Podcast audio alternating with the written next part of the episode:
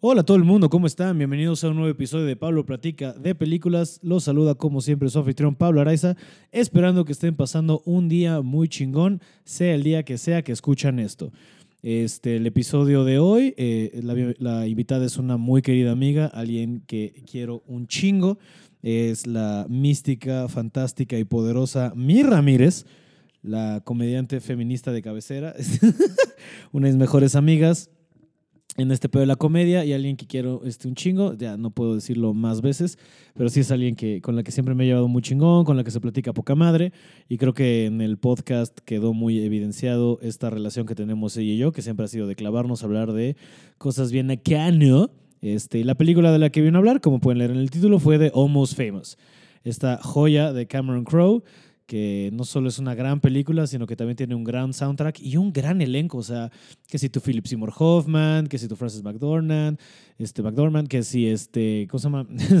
que si tu Jason Lee, que si tu Jimmy Fallon, etcétera, etcétera, etcétera. Es una gran película y una gran plática la que tuve con mi querida Mi Ramírez, que antes de dejarlos con el, este episodio, eh, como siempre, rápidamente anuncios parroquiales, justamente hablando de Mi Ramírez, este, voy a ir con ella y con otra mujer igual poderosa e hilarante, Alexis de Anda, este sábado 14 de diciembre a Valle de Bravo. Ahí los esperamos para un show muy chido, muy especial. Es el noveno aniversario del lugar al que vamos. Eh, y entonces va a estar muy chingón. Caben 50 personas, va a estar chiquito, pero va a estar la Deli. Entonces ahí los vemos.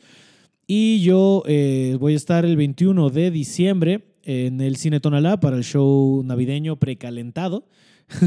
este, ahí los espero para este show este, donde vamos a echar algunos chistes de la Navidad y de todas estas fechas decembrinas. Y aparte, como ya les había avisado en otras emisiones del podcast, voy a hacer una versión en vivo de, de Pablo Platica de Películas en las que el invitado, que en este caso va a ser Marco Guevara, platicaré con él de sus películas favoritas navideñas, pero también me gustaría que algunos de ustedes se suban a platicar conmigo y me cuenten ustedes cuáles son sus películas navideñas y pues como pasa en el podcast de lo que vaya saliendo. Entonces, los espero en esas fechas, ya son las últimas del año.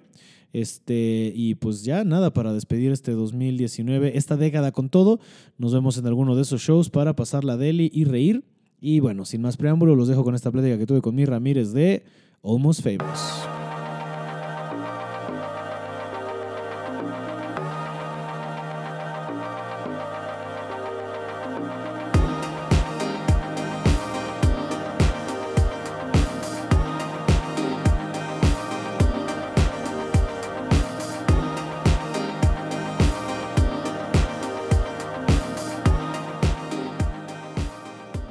Ramírez, Buenas tardes. bienvenida Muchas gracias. al podcast y al hogar. ¿Cómo estás? Muy contenta de estar aquí por fin. ¡Qué emoción! Sí, aunque ya se había planeado desde hace mucho y primero me dijiste una peli que dije, órale, va, va, va, va, va, porque Jane Fonda, Sí, es la patrona. Dios bendiga Sí, todo sí. lo que hace Jane Fonda desde esa película que no hablamos, porque la voy a dejar en suspenso por si la- lo podemos hacer después. Ok. Hasta que ahora le están arrestando por estarse haciendo desverga frente del Capitolio. La amo. Güey, es tipaza Jane Sí, Fonda. mil. Era Barbarella, este, evidentemente. Pero, güey, pero luego me la cambiaste Así es. a Almost famous. Almost Famous. ¿Cómo chingados no? Sí, que no me acuerdo cómo se llama en español, seguro se llama así como Sueños de un rockero. no, ¿Cómo se llama? que se llama casi famosos en español. Así tal cual. Ajá. No pero- tuvo de estos este, traducciones con jiribilla que luego les da por No hubo traducción aquí. con jiribilla, pero sí quiero aclarar que cambié la peli porque Almost Famous es como la sirenita de mi vida adulta. O sea, me la sé de memoria. Tengo un dominio de esas escenas. Y ayer la volví a ver y recordé por qué la amo tanto. Es una gran película. En general amo mucho a Cameron Crowe. Cameron Crowe es cabrón. Sí, creo que es muy honesto. O sea, hasta Jerry Maguire es chida. sí, Elizabeth Town. O sea, todo lo que hace a mí me, me vuelve loca. A Elizabeth Town me gusta la música, pero Elizabeth Town per se no me mama. También porque la vi post Garden State y fue como, mmm, alguien está imitando fórmulas, ya sabes. Pero es lo de menos. claro, ¿sabes? yo vi Garden State después y. y Así, no. te así Ajá, pasa con algunas, como, como si ves primero la de Johnny Depp de, de ¿cómo se llama? La que es escritor y... ¿Y loco? Ajá. ¿Y coge con el diablo? Me mama no, no, esa no, no, peli. no, no, no, no, ese es de Ninth Gate, que es película. No, no, no, no, ¡Amo! que, va que va recopilando Y la como güera los de The libros. Game ahí con el ojo Ajá, amarillo de ajá. que está, de que es el chamuco. Sí, que va, a Amo. recuperar, que va a recuperar, que tiene que encontrar como tres libros Sí, diferentes y amo. juntarlos bien para poder abrir. Uf. Básicamente se arma así su tarot Sí, inverso. una brujaza el chamuco, el chamuco. Eh, no, este, ay, ¿cómo se llama? La Se me de fue el pedo, pero tiene una que es, o sea, que tiene como personal múltiple y hay una que también es de, de Robert De Niro con Dakota Fanning, que es más o menos la misma trama y es como, mm. supongo que te pasa lo mismo si ves como Armageddon y Impacto Profundo. ¿ya Que a mí sabes? me maman las dos, ¿eh? O sea, podríamos... Armageddon e Impacto Profundo. Sí, sí, sí. O sea, yo vi Impacto Profundo y me estremecí por completo porque yo me robé una Biblia cuando era niña Ajá. y me obsesioné con el último libro de el, el libro de, de Las Apocalipsis, revelaciones. ajá. Y entonces, este, ahí decía como, Muy sano, ¿no? Para un niño sin contexto de repente Bueno. leer todo eso. bueno, mi infancia fue de la verga. no, es que te a mí también me pasó. ¿Sí? O sea, yo me acuerdo de haber leído, o sea, porque, a ver, a mí me, me metieron a... Mi, mi familia era muy católica, ¿no? Ajá. Y este, uno de los, o sea, de los deseos de mi abuelo antes de morir era que, éramos los, o sea, no había, eh, fuimos los últimos nietos que él, bueno, toda mi hermanita chiquita, pero pues era muy bebé, tenía dos años, que tú hiciéramos este, primera comunión antes de que él muriera. Entonces, bueno, ese es el pretexto que me dijo mi mamá. No sé si sea cierto a- ahora, porque en la cruda es como, bueno, tal vez mi mamá es la que quería, pero bueno. en la cruda, Sí, además. porque es tiempo después.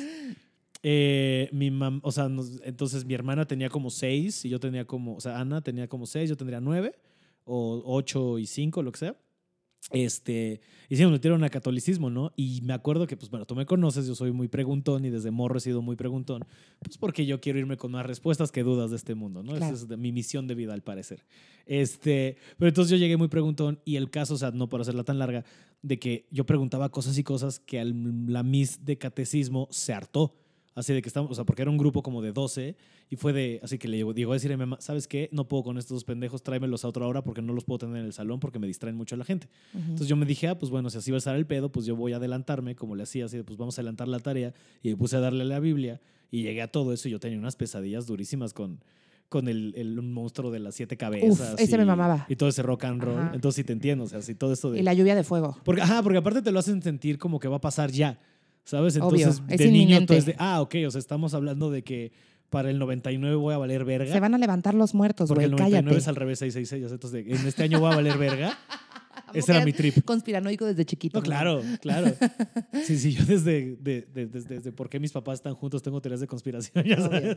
Obvio, obvio. De claro, ella solo quería salir de casa, él solo quería reproducirse con alguien de ojo azul, ya sabes. qué fuerte, qué fuertes declaraciones. No, eso es real y no hay pedo. Lo, lo he platicado con ellos y yo creo que mis papás no estaban. Bueno, ya nos echamos bien duro. Ni siquiera hemos empezado con No nos fuimos. Pero estoy casi seguro que mis papás nunca, se, nunca estuvieron enamorados el uno del otro. O sea, como esta historia que nos venden de es que tus papás están juntos por el amor y solo puedes, ya sabes, tener hijos cuando estás muy enamorado. Yo no creo que haya sido la verdad en su caso. Yo sí creo, yo veo en mi papá que. Porque tú le preguntas a mi papá, oye, ¿qué te gustó de mi mamá? Y te decía, es que yo la vi y dije, hey, quiero que sea la madre de mis hijos. ¿Qué es código, papá, para decir tu mamá estaba bien pinche sabrita si me la quería reventar? Exacto, es y mi correcto. mamá nunca dijo nada. No, pues era un güey interesante, no sé qué. Y ya años después sí me dijo que era como un pedo de, eh, oye, pues me urge, me urge salirme de mi casa. Mi mamá es una controladora. Pues este güey me está ofreciendo, un güey siete años mayor que yo, me está ofreciendo cierta estabilidad, cierta oportunidad. Vámonos a la verga. Y bueno, eso es lo que nos enseñaron en el mundo. En, eh, bueno, eso es lo que. Esa era la realidad de muchísimas mujeres en ese momento. Claro, no, Eso es lo que 100%. quiero decir, sí. No, claro, no lo entiendo, no lo juzgo, ¿No? nada más es lo que. O sea, mi mamá también se salió de su casa, ¿no? Y dijo, ah, bueno, que a ver, ¿qué pasó? ¿Un boncho o un Bentley? Bueno, Vámonos. y agarró el bocho, te decía, no es cierto. Este, no, pero, o sea, sí, como a mí me resulta una cosa bien interesante lo que dices, porque desarraigarte de esas ideas, que además ya ni siquiera son reales a nivel social, solo están introyectadas en nuestra mente. La idea de que tenemos que tener pareja para ser felices es una de ellas. ¿no? Exacto. Pero ve, justo hablando de eso, creo que es una buena manera de entrar, porque Almost Famous es una película que se trata de las apariencias. Todo es una película de pura apariencia. Nadie es real. Este niño llega como a disrumpir todo esto y es como, hasta él es medio falso porque pues, le, le ofrecen esta chamba cuando no tiene ningún otro tipo de, de preparaciones de, no, yo soy un reportero, verga. Y es de, güey, tienes 16, cállate a la verga. 15. Pero todo el mundo a su alrededor es falso. O sea, es es una película sobre la imagen, sobre tienes que ser cool y tienes que, o sea, hasta cuando está reportando todo el mundo le dice de, güey, escribe lo que quieras, just make us look cool, ¿no? Eso le dice Ross en un punto. Este, Penny Lane es una niña que no se llama Penny Lane, que miente sobre su edad, que bla, bla, bla, ¿no? Este, o sea, te digo, todos los artistas, todo el demás, o sea, todo esa imagen, ¿no? O sea, de cómo se enoja el vocalista porque en la, en la playera ponen hasta adelante al guitarrista y no a él, porque él tendría que ser el frontman y el guitarrista con misterio, todo este pedo, ¿sabes? Es una película sobre nuestras eh, este, sobre las imágenes que le presentamos al mundo y cómo tenemos que bat- batallar con ellas para llegar a la verdad. Que es, bueno, y así al final es como cuando pues, este güey ya se sienta con él y le dice, bueno, a ver, ¿qué es lo que más amas, no? En el pedo, ¿no? Y ya, la, entrevista es al final. Pero toda la película, Famous es una película sobre las apariencias, sobre la necesidad de ser X de X manera para el mundo. ¿Sabes? O sea, de los roles que tienes que desempeñar según lo que se espera de ti. Y es una película muy interesante por eso, ¿sabes? Este, A mí me encanta el arquetipo del rockstar. O sea, creo que el arquetipo... ¿Qué? Sí, o sea, me parece muy interesante y ayer que la vi me dio mucha información eh, porque pensé mucho en lo que se siente andar de gira y estar todo cansado eh, de show en show, lo que se siente que la gente te trate diferente porque te vio en un escenario, eh, lo que se siente el industry of cool, que es lo que, de lo que habla incluso la película, de lo que habla Lester Banks, el periodista que hace Sí, Si- Philip, Seymour Hoffman. Que Dios lo de- guarde en su santísima gloria. él, él está hablando, él, él es, digamos, como el viejo sabio de este viaje del héroe. Entonces, todo el tiempo está emitiendo un nivel de sabiduría que a mí me resonaba muchísimo. Por ejemplo, hablaba de cómo se ha prostituido la calidad del rock. Y esto lo estaba diciendo eh, según la película en 1972, 72. 73. No me acu- ajá. Y, y era un rollo como de ya se acabó el rock and roll, ya se prostituyó, ya la radio está prostituyendo las cosas y, y tu único lugar como escritor y como, como periodista es ser, ¿cómo, cómo decía? Merciless, Ujú. como no tener piedad. Ujú. Y eso me parece como súper interesante porque además este chavito entraba en unos frenesís como de escribir y escribir y escribir y escribir y yo me sentía como súper identificada cuando estaba en latina así rodeado de post-its que no tenía idea ni por dónde empezaba ni por dónde terminaba su artículo. Ujú. Que ese es el proceso del escritor y que además me encanta porque es una película basada en hechos reales de cómo Cameron Crowe descubrió su yo creativo a través del rock. Ujú. Y, a mí me parece que no hay nada como experimentar estar cerca del escenario. Y eso despierta a muchos niveles. O sea, no necesariamente solo ser el guitarrista, el, el más rockstar de todos los rockstars, sino estar alrededor de esta escena súper mística que es la música, el rock y sobre todo el sentir que puedes hacerla, güey, que puedes ser famoso y cómo puedes y estás dispuesto a comprometer la calidad de tu trabajo para ello, que es algo que pasa en todas las disciplinas. Sí, claro. Sí, sí, claro, claro. No, o sea, pero justo eso que estás mencionando está bien loco de, de el escenario y la- el místico que hay alrededor de... O sea, porque no sé cómo te pasa a ti, pero de repente es como gente de, ay, es que no puedo creer que lo hagas. Y es como, güey, pues nada más me subo y ya, ¿sabes? No, no hay tanto... ¿Sabes? No hay tanto... O sea, creo que la gente... Y a mí me pasa, ¿sabes? Del otro lado, de repente también tengo amigos que son músicos y sigo viendo como de, oye, güey, pero ¿cómo le haces? Y creo que nada más es un trabajo más. O sea, si lo desmitificamos es, o sea, sí, es un trabajo verguísima, es un trabajo padrísimo, es un trabajo que sí pocos tenemos la gran fortuna y la dicha y la bendición de lograr hacer.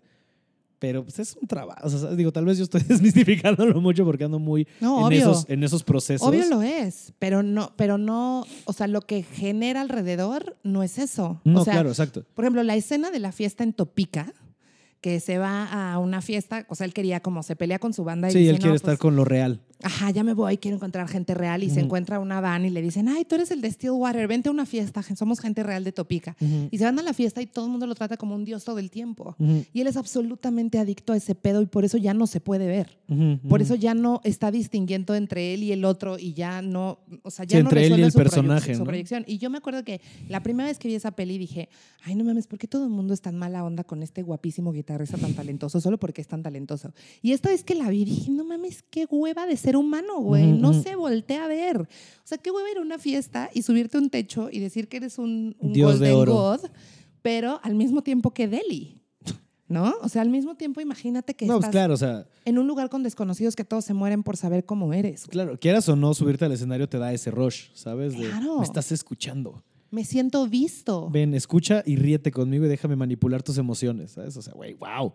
Si es un poder y si es un high, es un pedo. O sea, no sé si has tenido de repente estos shows que te va cabrón Sí. y te bajas, Y pero yo o sea, que estás, sí, no, obvio, eres una gran comediante, no me. Y te he visto matar en más de una ocasión, pero que te bajas y estás como en este high, que lo único Sí. equiparable es como estar en M. Sí, no me puedo dormir. O sea, si No, yo no, no, a dormir ajá. ahí, no, no me puedo dormir. No O se sea, puede. Y por eso creo que también a muchos les gana la fiesta, porque dice, güey, tengo este rush, no Sí. me puedo ir a dormir, a ver, vamos a quedarnos chupando otro Sí, rato. sí, sí. Que no sé si sea lo correcto, pero, güey, es imposible irte a acostar, No. ¿sabes? Por eso Madonna Mínimo pone los sus- tacos. O sea, imagínate si eso sentimos nosotros de que en el Tonalá, ¿no? En la caja popular. imagínate Madonna con un estadio de personas. Sí, sí, sí. sí Entonces- Madison, Square, Garden hasta su puta No madre para irte a verte a ti. Entonces, por ejemplo, o sea, lo que empezó a pasar es que sus bailarines se volvían locos. Ujú. y se empezaron a morir de sida en un momento en el que era muy cabrón ese pedo. Y entonces ella empezó a, a modificar la manera en la que hace sus conciertos. Y llegan y los pone a entrenar, o sea, los cita a las 11 de la mañana. El concierto es a las 9 de la noche, los cita a las 11 de la mañana y los pone a entrenar. Y luego termina el concierto y hacen dos horas de yoga. Para bajar. Bajen. Sí, sí, sí. y sí, los sí. agota. Y el otro, o sea, es un entrenamiento militar de que tienes que estar aquí para el momento, pero cuidarte alrededor de ese momento y cuidar tu energía porque el ego es súper súper fácil que, que gobierne ese tipo de situaciones y que te la Claro. creas que si eres más especial que el otro. Pues, y justo todo el pedo que viene con Stillwater es eso, puros egos. ¿no? Ajá. Que el personaje de Dios bendiga Jason Lee.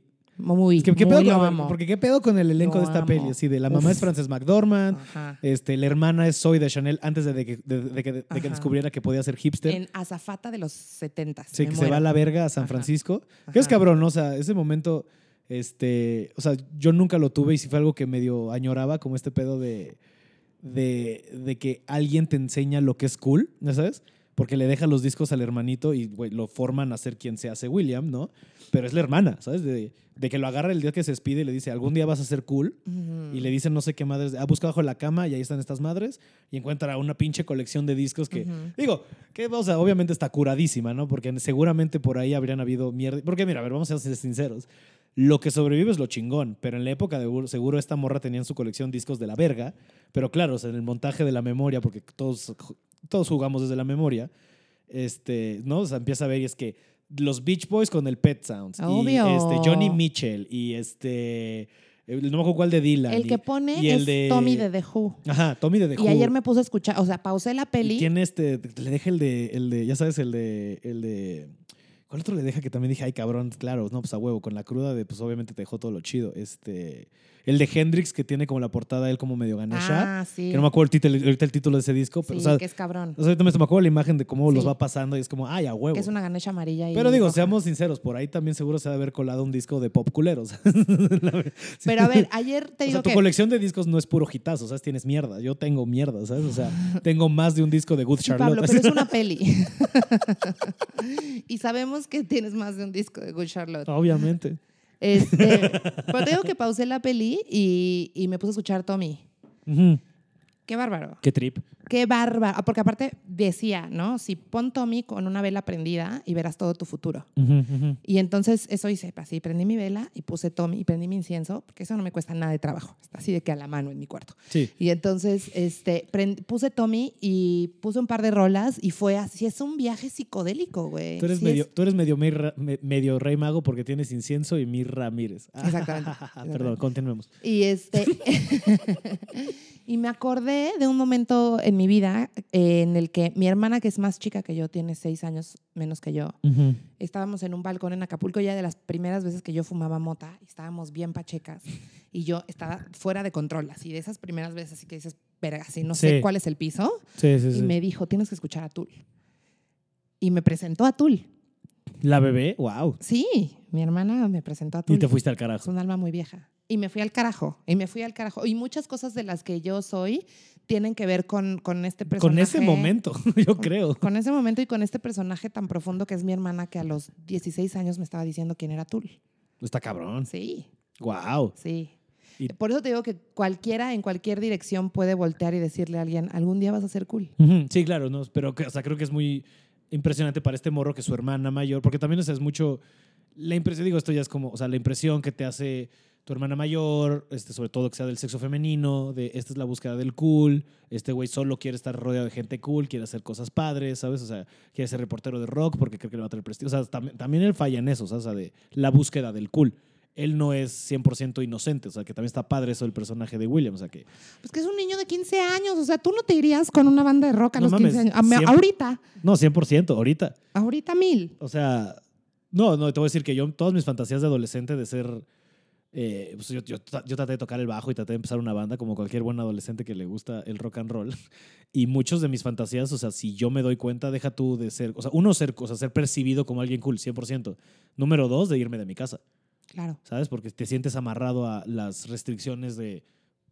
eh, inserte aquí las restricciones que quiera proyectar dentro de su casa, ¿sabes? Pero era como un pedo, es que yo no puedo crecer si estoy amarrado a estas reglas. Yo no puedo estar aquí. Entonces, muchos, o sea, si yo soy sincero y esto es trabajado en terapia, obvio, todas mis fantasías de adolescente eran de me tengo que ir de aquí.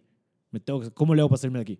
una banda, este, bueno, a ver, tal vez no, este, bueno, a ver, quiero hacer cine, bueno, eso quiere decir, al cine me voy a Los Ángeles, ¿sabes? tengo que irme a Estados Unidos, ¿sabes? A- o a Los Ángeles o a una época me obsesioné también con irme a Londres porque allá, o sea, como, ah, bueno, la comedia de Monty Python se hace allá, bueno, ¿qué tal si trato de, ¿Y ya no te quieres ir? pues a veces no y a veces sí, porque ya encontré una buena casa. Mm. ¿sabes? O sea, me quiero ir de qué manera, no sé. Pero de, pues, ya estoy anclado a un estilo de vida que me gusta mucho más que el que tenía de adolescente. Porque sean, o sea, si yo soy bien sincero, o sea, obviamente a todos nos gustaría vivir con un poquito más de comodidad, ¿no? Ni siquiera lujos, yo nunca he sido una persona de lujos, pero con comodidad. Sí me gustaría tener más soltura económica y todo eso, pero al Chile, al Chile, al Chile, yo vivo como yo siempre soñé. Soy dueño de mi tiempo, tengo un departamento chingón, tengo un perro poca madre, me dedico a hacer comedia. ¿Qué más necesito? ¿Qué más le pido a la vida? O sea, yo ya, o sea, no es como mediocre el sentido de, güey, yo ya la hice, pero, güey, yo ya la hice. Tú ya la hiciste, ¿sabes? O sea, ¿qué más le puedes pedir a la vida? Trabajas en tele, trabajas en HB fucking O. Haces comedia, feliz, estás haciendo feliz. comedia feminista, que es tu pedo. Sí. Estás dejándote salir las canas por fin para ya no estar aparentando nada. Estás siendo la tía hippie que siempre debiste ser. ¿Sabes? O en sea, este momento traigo un poncho mientras. sí, te traes un poncho y vienes de una ceremonia de tabaco. es correcto. O ayer sea, qué chingados te puedes quejar de la vida. No, en absoluto, yo no me quejo. Al contrario. al contrario. Fíjate que ayer estaba viendo a Penny Lane. Y Penny Lane, pues, este, siempre fue mi hit, ¿no? Me acuerdo que fue hasta mi primer arroba en Twitter. Claro. Este, y yo, yo decía como, güey, o sea, es que esta chava es todo. Y ayer que la vi, sentí una cosa muy diferente, porque pues yo ya soy una señora, ¿no? Ya soy una mujer. No, claro. Y, y esta chica, pues es una chica, ¿no? Pues Que tiene está- 16, ¿no? Real. No, o sea, Penny miente sobre su edad, pero tiene 16, ¿no? No, no tiene 16. ¿Ella? No, no es mucho más grande, pero nunca dicen cuántos años Mm. tiene. No, porque no tiene una plática con William que le dice, tengo 15, y ella le dice, ah, yo también, no mames. Ajá, pero es porque ¿Tú crees que también es mentira? es mentira, sí. Yo pensé Le que era el único momento real. No, no, era mentira, porque ella le dice, no es chistoso como la verdad suena diferente. Mm. Entonces él le dice, ok, tengo 15, y ella ya no le dice cuántos años tiene. Mm. No, no tiene, o sea, no, es mucho más grande, pero es este personaje de estas mujeres que iluminan un cuarto cuando entran. Ujú. Esta persona de la que todos están enamorados, todos, así todos, todos quieren con ella, ¿no? Y es absolutamente mágica y está drenando toda su emoción y toda su energía y toda su magia en el arte de alguien más. Y a mí eso me rompió el corazón porque yo lo hice en mi juventud y es una cosa... Sí, creo que, creo que hay muchas niñas, corrígeme si me equivoco, que tuvieron la mala lección de Penny Lane y ya cuando creces como que te das cuenta que no era por ahí. ¿Sabes? Justo lo que acabas de mencionar. O sea, lo que, lo que hablamos y cómo lo conecto con lo que acabas de decir de mi vida y que hago stand-up y lo que sea, es que yo primero me enamoré del talento de otros, Claro. ¿no? Entonces primero yo empecé a sentir que estar cerca de ese talento me hacía a mí especial y me fue muy insuficiente porque, porque no es tuyo, es lo que estás admirando del otro y al otro le gusta un chingo que lo admires Claro. y le prende, y, y- pero también le da igual y porque siempre va a haber quien lo admire. Y cuando yo tomé esta decisión como de, de dejar de, de enajenarme, porque no solamente en la comedia, o sea, a mí me encantaba salir con músicos, siempre me gustó ver gente en el escenario. Te prende el talento. Claro, y sí me parecía como, en un principio, como que sí estar rodeada de eso me hacía cool, pero al final, no, o sea, al final lo que yo siempre quise y lo que mi corazón siempre anheló fue en ser la rockstar, encontrar mi propia escena, o sea, poder salir y da- hacer una propuesta. Y cuando salí e hice una propuesta, dejó de importar la validación del otro. Y en tanto esa propuesta es más cercana a lo que yo quiero decir, porque dicen muchas veces en la peli, dicen, no es el dinero, es el rock and roll, no lo hacemos por dinero, aunque a un poco de dinero estaría bien, ¿no? Cosa con la que coincido. Sí, Pero, justo lo que estaba diciendo hace rato. exacto. Pero, o sea, para mí es eso, güey. O sea, el hecho de que yo haga shows en lugares punk feministas y que me los produzca yo y que venda los boletos así de que online, uno por uno, y que vaya invitando a una por una de las morras que conozco a que me vayan a ver y que me ponga a estudiar lo que estoy diciendo para que realmente sea representativo a la- para la gente a la que se lo quiero decir, es un ejercicio en, lo que, en el que estoy renunciando un- a un chingo de cosas em, a propósito, ¿no? Ujú. Y eso me llena de orgullo porque pues es mi, es mi espacio, es mi pedacito de escenario, es mi rola, ¿no? Sí. Y, y- y entre es más, acer- es más cercano a mí lo que propongo, es más bonito para mí proponerlo. Y entonces es otro tipo de sensación que el solo estar cerca del talento, sino atraviesas. Pues es más bien estás enamorada de tu talento. Exacto. Y eso, Que me mama que hasta subconscientemente agarraste el cojín verde ahorita. sí, porque es antiabortista. Porque se va a sí. Ayer estaba dibujando un pony con la hija de tres años de una amiga y le dibujé un paliacate abortista. Wow. Wow. Agenda hasta cuando no. 100 por. No, o sea, porque digo, no, o sea, está, es normal, o sea, está, está, o sea, otra vez, no, no lo que hablamos mucho empezando el podcast de, porque es difícil, es difícil, pero tenemos que quitar, es bueno o malo, ¿no? Las cosas simplemente son, ¿no? Entonces, no quiere decir, está bien, pero está bien en el sitio que de repente estabas viendo el video de ahora del Zócalo y ahí, o sea, hasta adelante había como mínimo unas 5 o 7 morras con su hijo a brazos cantando la canción esta de, de El violador eres tú. Ay, fue hermoso, güey, porque O sea, ¿sabes? A lo que voy es de, está bien, o sea, si vas a meter a la niña a la agenda de una vez, pues cámara. gritaron, gritaron, las mamás hasta adelante y empezaron Ah, eso a no correr sabía. unas morras. Es que yo estaba ahí. Sí, y sí, sí. empezaron a correr unas morras con sus bebés y todas nos pusimos a aplaudir y a llorar. O sea, fue un- fue un momento de... Es muy difícil transmitirlo a menos que puedas estar ahí, Ujú. porque de fuera entiendo que parece que el movimiento feminista en este momento en México quiere a huevo tener la verdad, pero la verdad no existe.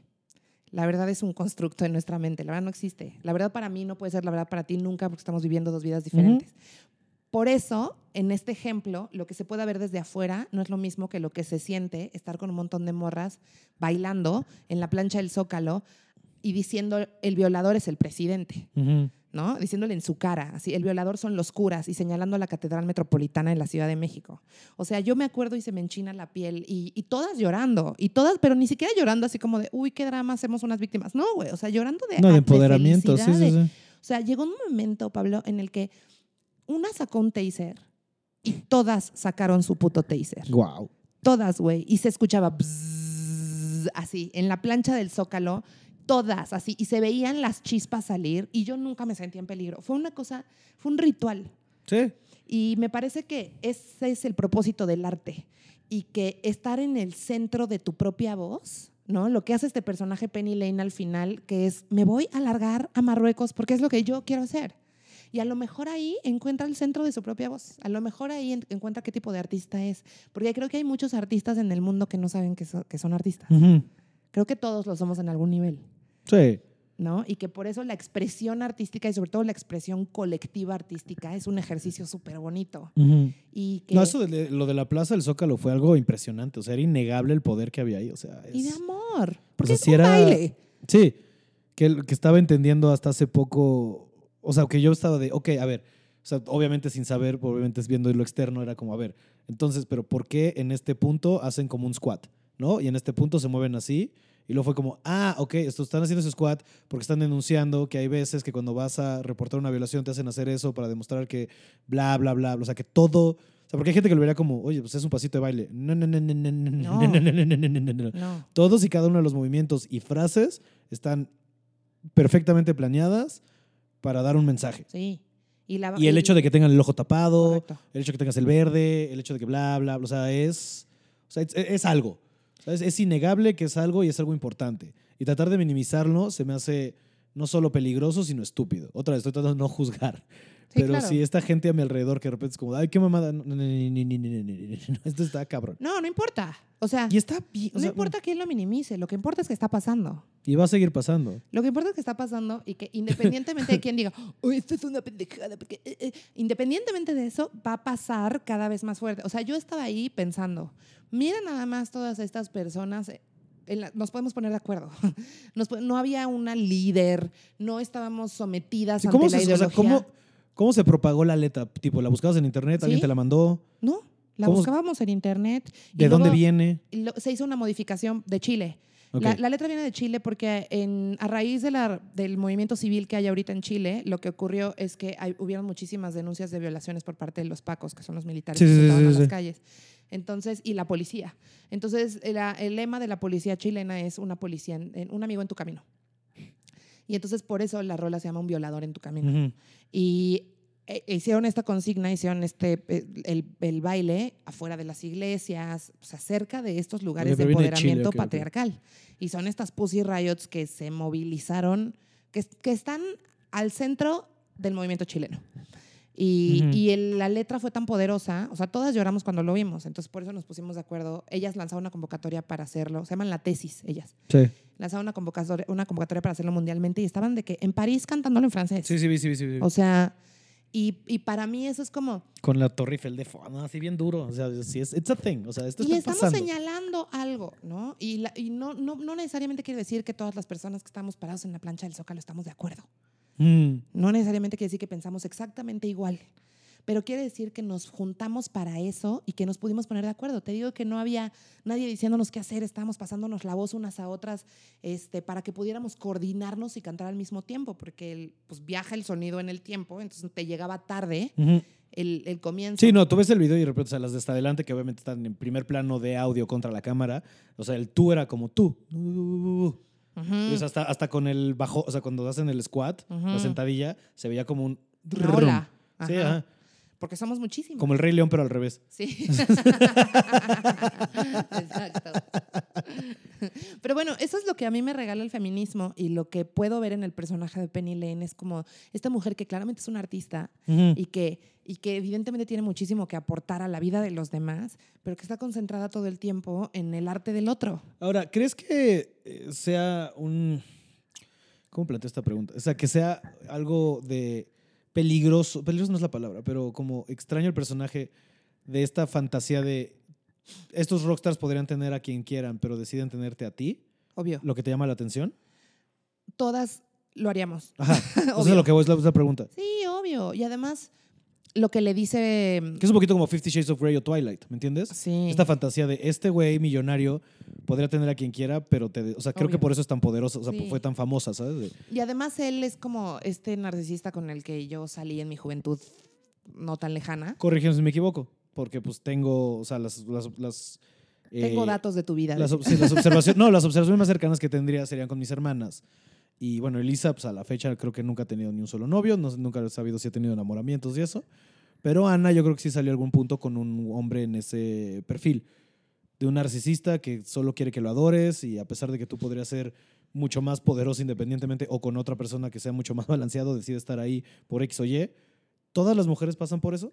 Pues no sé si todas. Yo creo que las personas, no sé si mujeres y hombres, las personas que tenemos ciertas carencias afectivas, nos relacionamos con gente que tiene otras carencias afectivas y resonamos desde ahí. Y yo creo que eso es bastante humano. Bueno, claro. Bueno, yo te puedo contar y tú conoces que yo también sí, he caído obvio. en O sea, un no es una cuestión de género, creo. Creo que eso Sí, sí, claro. nos toca a todos. Claro, claro, claro. Ahora, yo que, que, que, te- que lo viví, yo pues tuve un novio fotógrafo del que me enamoré, cabrón, él vivía en Miami y hacía esto que hace Russell, ¿no? Que es este, te doy y te quito, Ujú. ¿no? Te doy muchísima atención y eres es que, porque Penny Lane lo decía, es que tú no sabes las cosas que me dicen privado, Ujú. ¿no? Te doy muchísima atención, te romanceo, te bombardeo de amor y luego te ignoro por completo. Para que lo pidas. Pues es como un ¿no? dealer, güey. Entonces lo que hace con la novia al final, ¿no? Que, que la lastima muchísimo, que es, que, es que es tremendamente cruel, es un rasgo narcisista. Yo leí un libro, cuando salí de esta relación, leí un libro que se llama Amor Cero, de un terapeuta muy cabrón, y que habla de que los rasgos narcisistas tienen que ver con, con, el, con el condicionamiento del amor.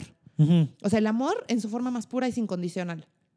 Y el condicionamiento del amor es como, bueno, te quiero, pero tienes que hacer lo que yo te digo. Sí, claro. te quiero, pero tienes que aguantar que esto te va a doler. Sí, claro, O claro. te claro. quiero, pero. Y te voy a cantar en tu cumpleaños, porque la escena es que le está cantando en su cumpleaños, le está abrazando mientras ella sopla las velas y luego le dicen: No estás invitada a Nueva York, no cabes en el avión. Entonces, eso es una crueldad muy cabrona y tiene que ver. Y hay hombres y mujeres narcisistas, Sí. obviamente, ¿no? Y tiene que Y ver del otro también. lado estás, tú con este, que, ¿cómo, cómo le llaman? Este, este término, es como apego ansioso, sí, ¿no? Que tú tú dependes de esto, claro, ¿no? Y lo entiendo. te, te enganchas. Sí. O sea, si alguien te da un chingo de amor y te dice que eres el más guapo y el más maravilloso y el más fabuloso y te da un sexo increíble, una, otra, tres, cuatro, cinco veces y luego te lo quita. Pues, a, a cualquiera, aunque sea la persona más sana, le da ansiedad de separación, No, le sí, da cabrón. abstinencia, güey. Cabrón, cabrón. Entonces, un poco. Sí, yo he pasado por eso y es duro, güey. O sea, sí es... Es y tratar de reconstruirte a través de eso sí está bien difícil, güey. Y creo que la respuesta es justo que el amor no es condicional. O sea, que no puede depender de que yo aguante vara, de que tú te pases de verga conmigo para que me quieras, Exacto. ¿no?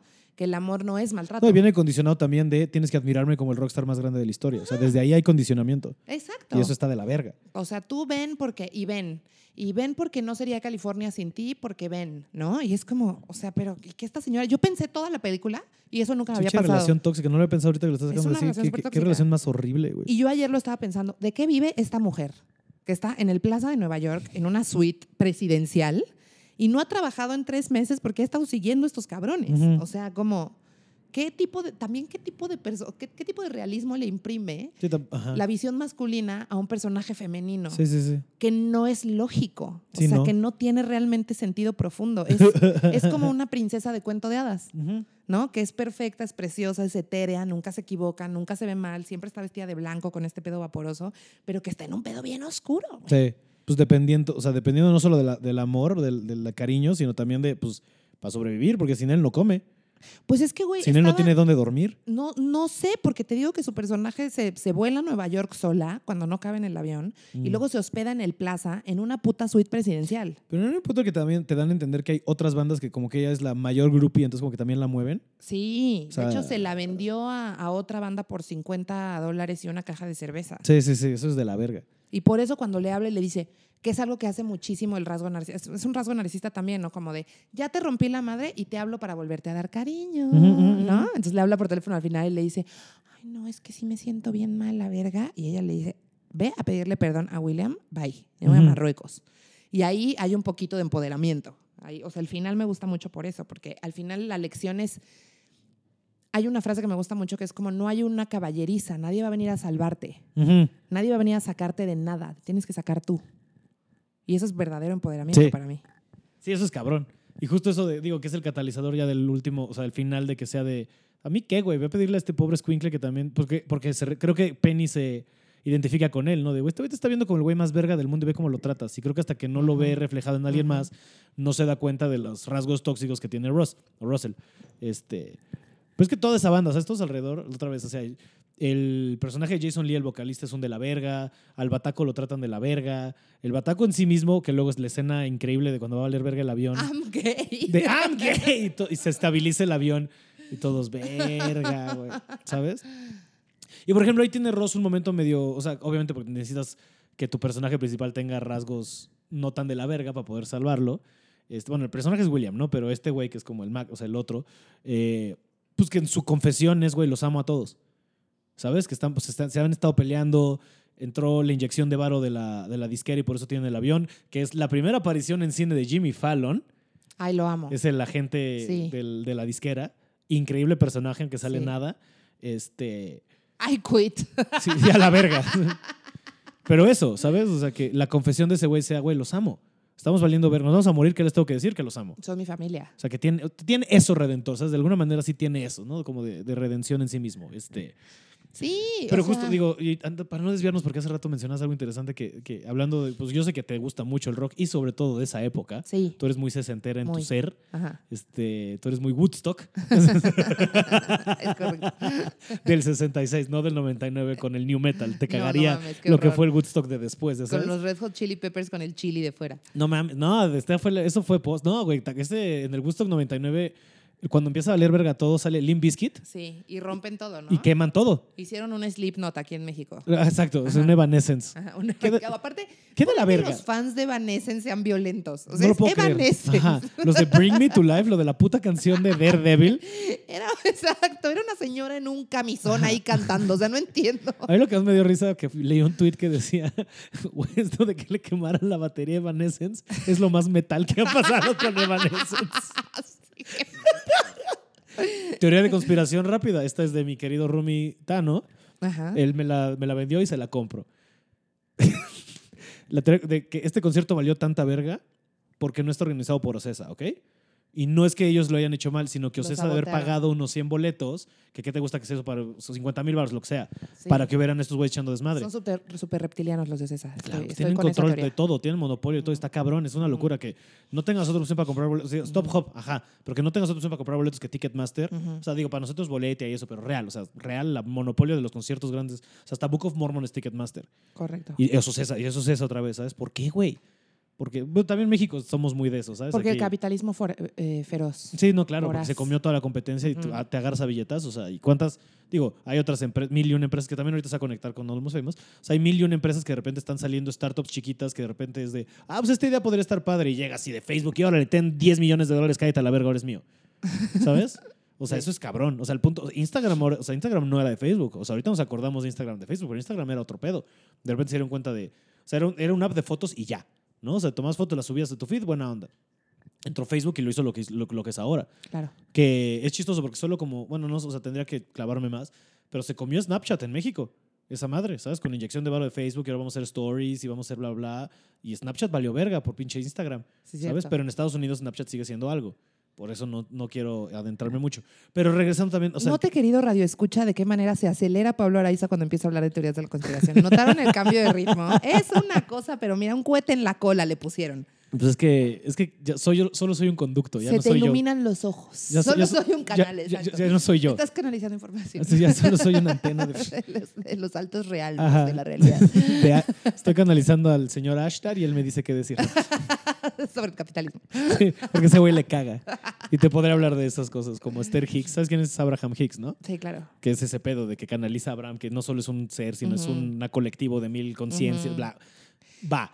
Y es, o sea, a mí me vale verga porque es precioso lo que dice. Ajá. O sea, de hecho yo he estado de que en, tengo un chingo de ansiedad en mi cama ¿Te pones a escuchar a Abraham me Hicks? pongo, se me quita. Mira, Se me quita y me, me lleva a un estado mental no, en el que me permite meditar. yo me pongo con Alan Watts, pero... en- ajá. Ajá. O sea, como a veces la ansiedad es tanta que no me logro sentar en el mat a meditar. Mm, mm, Y tengo mm. que usar un vehículo, como ¿Sí? de alguien, alguien oblígueme. Una vocecita chida que te hable bien, ¿no? En el YouTube. Güey, Dios bendiga YouTube. Ah, Ciertas partes de YouTube. No, ya me pongo bien otras. No, pero justo también, o sea, hace rato que decías algo que fue interesante y antes de desviarnos a seguir hablando de esto, porque creo que es importante de cómo empezó a valer verga el rock. Hay dos momentos, ¿no? Eso de. Y, y- y se conecta con lo que hablamos hace rato de la imagen. El Así problema fue. Woodstock, ajá. El problema fue que las bandas, o sea, era de manera, eh, ¿cuál es la palabra? De manera natural, de manera este, orgánica, que Zeppelin se viera así, porque sí se vestían, ¿sabes? O sea, ciertas bandas de rock, Sabbath, así se vestían, o sea, sí, o sea, tú ves los videos de Sabbath del principio y se vestían, desde siempre se vestieron así, ¿sabes? Era como una contracultura medio rara, así, underground de Londres, o sea, toda esta onda, ¿no? ¿Te sabes la historia de, de Sabbath? Mm, No a, no a profundidad, pero, o sea, ¿a ¿qué parte te refieres? Sí, sí. Valieron verga muchísimo. Tocaron en lugares espantosos y todos eran este. eh, Sí, eran trabajadores. ajá, eran obreros de estos que fundían el metal. Sí, sí, sí. O sea, Tony Iommi, el guitarrista, no tiene las puntas de sus dedos porque se le quemaron Pero en un ¿sabes por qué? Ya había renunciado. O sea, tenían, él era, estaba ahí en, en la obra y ya habían renunciado porque les estaba medio yendo mejor y estaban como medio armando su banda y tal. Y le, le pide un amigo suyo, le dice que tiene un recital de su hija y que si lo cubre. Lo va a cubrir y se rebana los tres dedos. Y entonces se va y dice, güey, ya valió verga mi carrera de bajista, no mames. Y lo que hizo fue hacerse él unas prótesis Sí. para sus dedos y bajar los tonos de todas las rolas del bajo. Entonces, Y- por eso hay un sonido tan espeso de Black Sabbath que, que nadie más el metal tiene. por eso, sí. Que inventaron ellos, güey. Sí, es una cosa muy, muy cabrona esos güeyes. Que es cuando dices, mira, una de dos. O hay coincidencias muy cabronas en el mundo, porque justo porque era. valió verga tu, o estaban destinados a que Así pasara era, esto. Ellos era. tenían, eh, Tony Iommi tenía que ser el güey que perdiera los dedos para que bajara Sí. el tono de la guitarra, para que sonara Sí. de esta manera y así se inventara el metal. Y a mí esta historia me la platicó una amiga un día que dije, nadie llegó a mi show. Y me dijo, cállate, Black Sabbath dormía en el piso de los bares en donde daban show. No, güey. O sea, ser un rockstar no es de la noche a la mañana estás en la arena. No. Cuando viste hace poco que tuiteó Lizzo este pedo de... Todo lo de- que le costó. Ajá. Ocho años. Ocho años de valer verga y regalar comida. boletos, de regalar boletos porque no llegan a mis shows y bla, bla, bla, güey. Así nos toca. O sea, de repente sí creo que, o sea, sobre todo en la comedia en México se nos, prende- nos pica un poco el culo porque de repente... Porque somos vemos- unos mis reyes. Exacto, no, la White neta. Y, venemos, y vemos a muchos de nuestros contemporáneos que de repente están en un nivel de estratosférico. Es de, oye, pero pues, ¿por qué yo no? Que eso es puro ego. Que alguien me descubra. Ajá, eso es puro ego. Como Madonna de Beverly Hills. y comiendo Nel, y postres Nel, en y una Nel, y tarde. Nel, güey, te toca chingarle. Y tu Sí. camino va a ser otro. Y creo que es un error garrafal que cometemos todos, o sea, todo ser humano, de compararte con dónde está alguien más hoy. Sí. Porque la única persona con la que tú te puedes comparar es con quién estabas tú ayer. O sea, ¿quién eras tú ayer? Es la única persona con la que te puedes comparar. Tú no puedes compararte con mamona. nadie más. Y te trae mucha paz cuando te das cuenta de eso. Digo, es, hay escapes del ego que ven- o sea, obviamente lo llegas a hacer a veces, pero pues es inevitable, ¿no? Este, como de repente te comparas con la nueva persona, con la persona con la que salía, está saliendo y es de, oye, pero yo no estoy tan de la ver. Y, y eso es ego, porque tal vez ese güey es increíble, pero tú estás con X. ¿no? Este, pero justo, no te puedes comparar con nadie más. Entonces, eso de yo me merecería, ay, nadie llegó a mi show, pues estás comparándote con el show de alguien más, a tu show no llegó nadie. Sí. Entonces, el de mañana sí. Y no importa si en el de mañana de alguien más llegaron, no importa, es contra ti. No, y se trata de lo que siento cuando estoy contando mis chistes. Ujú, O sea, si lo pongo en el reconocimiento de los demás, tendría que contar otros chistes. ujú, Se exacto. trata de lo que yo siento. Y cuando regreso ahí, entonces me emociona muchísimo más escribir Pero- 85 mil Y aunque más. hayan 10 personas, pero esas 10 personas se Con mamaron. gratitud, claro. Exacto. Y ya tienes 10 fans nuevos. Sí, y, la- y poquito, poquito, Obvio. y poquito. y Me poquito. pasó en el de gozadera que dejé de hacer, o sea, paré en septiembre de hacer shows, ¿Por la tele? no, para reacomodar mi show. Ah, O sea, como que saqué cosas que ya no estaba de acuerdo, como que lo moví a, raíz de que fui a un festival en Costa Rica y vi el potencial que tiene mi show respecto a, me medí con otros comediantes en Latinoamérica. Entonces dije, estoy hablando de algo muy específico que nadie, o sea, que no tanta gente está hablando en este momento en. Latinoamérica y que puedo ganarme a, la- a las personas a las que no les han hablado en todo el show. Como solo había una mujer por día, no les hablaban a las mujeres nunca. mm, Entonces no fue difícil ponerlas de mi lado. claro. Y lo que dije fue como voy a empezar a capitalizar este pedo de una manera mucho más simple. O sea, no quiero hablar de conceptos complejos, quiero hablar de algo simple, pero que el único lente sea mi, mi vida a través de el lente de que soy mujer, ¿no? O sea, el lente del género. Entonces ya puedo hablar de películas y del súper y de lo que sea y estoy posicionándome frente a ellas en lo que yo pienso sobre eso, ¿no? Y son cosas muy simples como las películas de Disney, que es mi último chiste. Y luego pues llevé mis chistes pendejos de las películas de Disney a un lugar punk feminista y dije, verga, ¿no? Y no se vendían los boletos. No se vendían y no se vendían y yo los estaba vendiendo.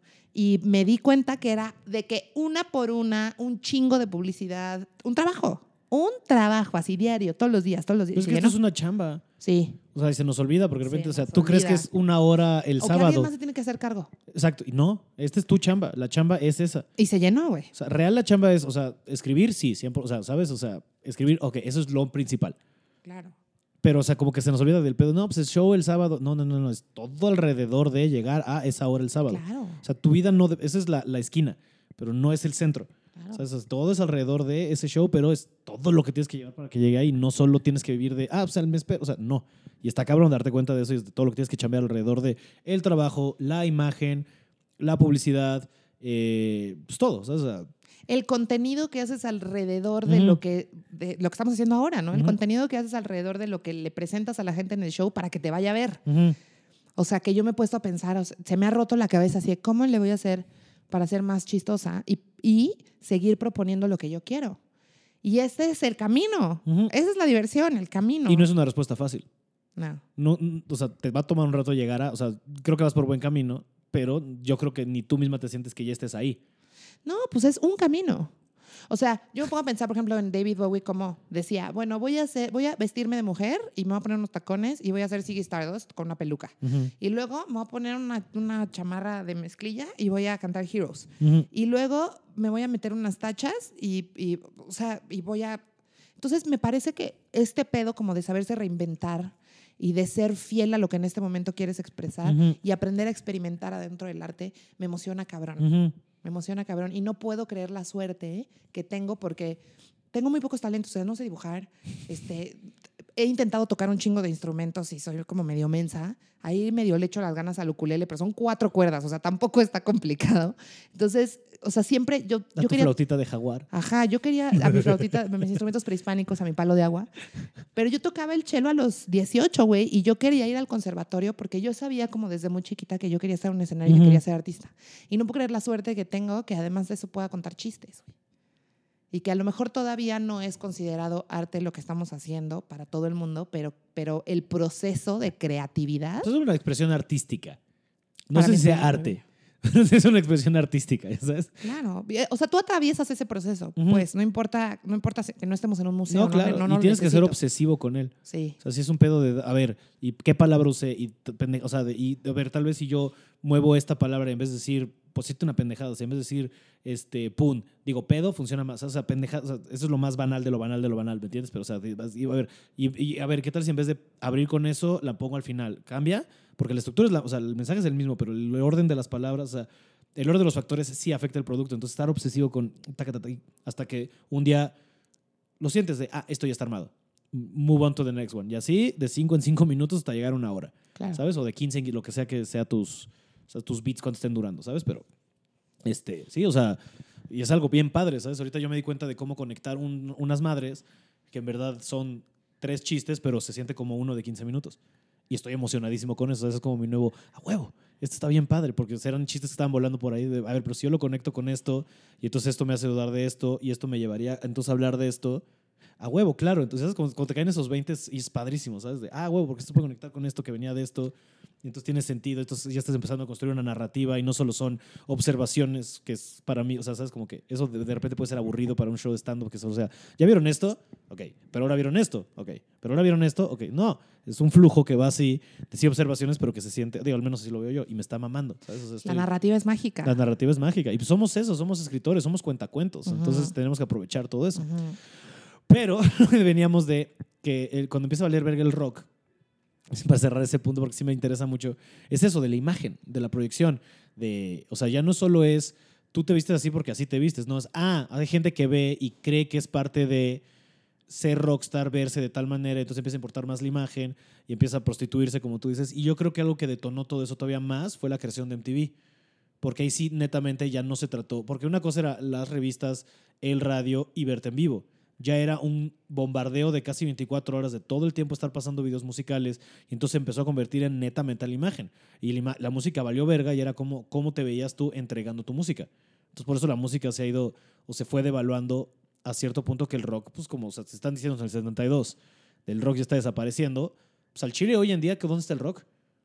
¿Dónde está la propuesta del rock hoy en día? Pues yo, o sea, mi- Ahorita es mucho más punk una Billie Eilish que cualquier banda de punk. ¿Me entiendes? sí. Aunque sea masivo y yo sé que es pro pop y bla, bla, pero o sea, es mucho más radical lo que está presentando esa morrita que lo que cualquier cabrón con guitarras gritando. O sea, Pues yo creo que como tú y yo, güey, o sea, está en los festivales donde no ganan varo. Están este, tocando cosas de protesta. sí, o sea, Hace también. poquito fui a escuchar un, un- fui justo a un festival Solo estoy diciendo que no exista, no me estoy diciendo, o sea, ¿dónde está la relevancia del rock? en el indie, Hoy o sea, como día. siempre.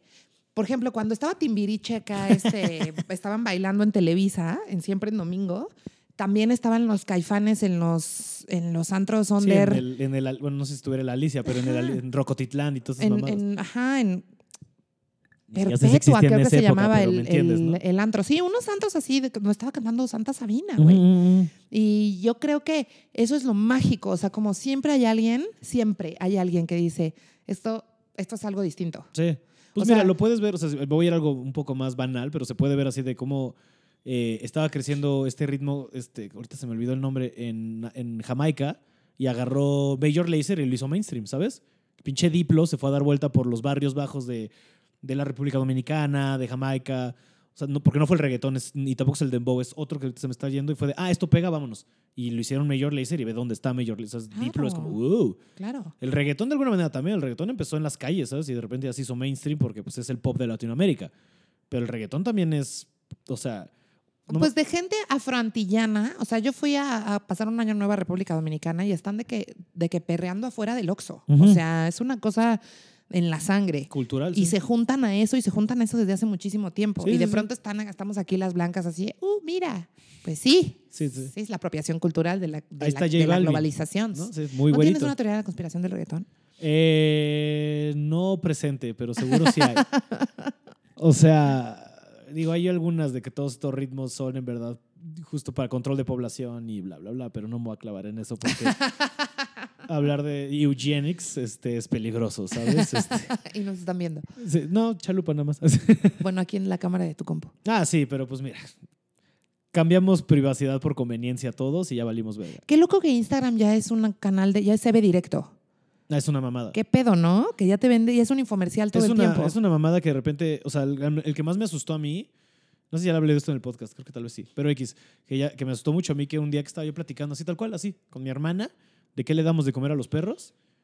Y en cuanto abrí Instagram ya llegando a mi casa, la primera publicidad que me salió fue de croquetas, bla, bla, bla, para Ajá. perros, bla, Ajá, bla, bla. Me pasa todo el tiempo. Ahora lo que yo estoy jugando con el algoritmo es de, me empezaron a sacar muchos de colchones.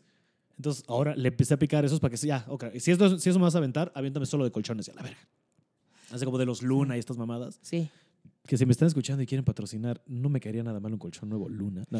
O sea, O, güey, a mí me venden capas de, de luces LED. guau. ¿Qué crees que me quiera decir Instagram? Ponte a plantar tu propia mota. Ponte esta capa de luces LED para salir a la calle. Ok. Y leggings. Le- eh, Leggings, leggings. por doquier. Leggings le entiendo. Leggings. O- últimamente, digo, hoy ya no te veo, pero hubo una época que tú te la vivías de leggings. Pues es que yo No una sé si persona- todavía. No.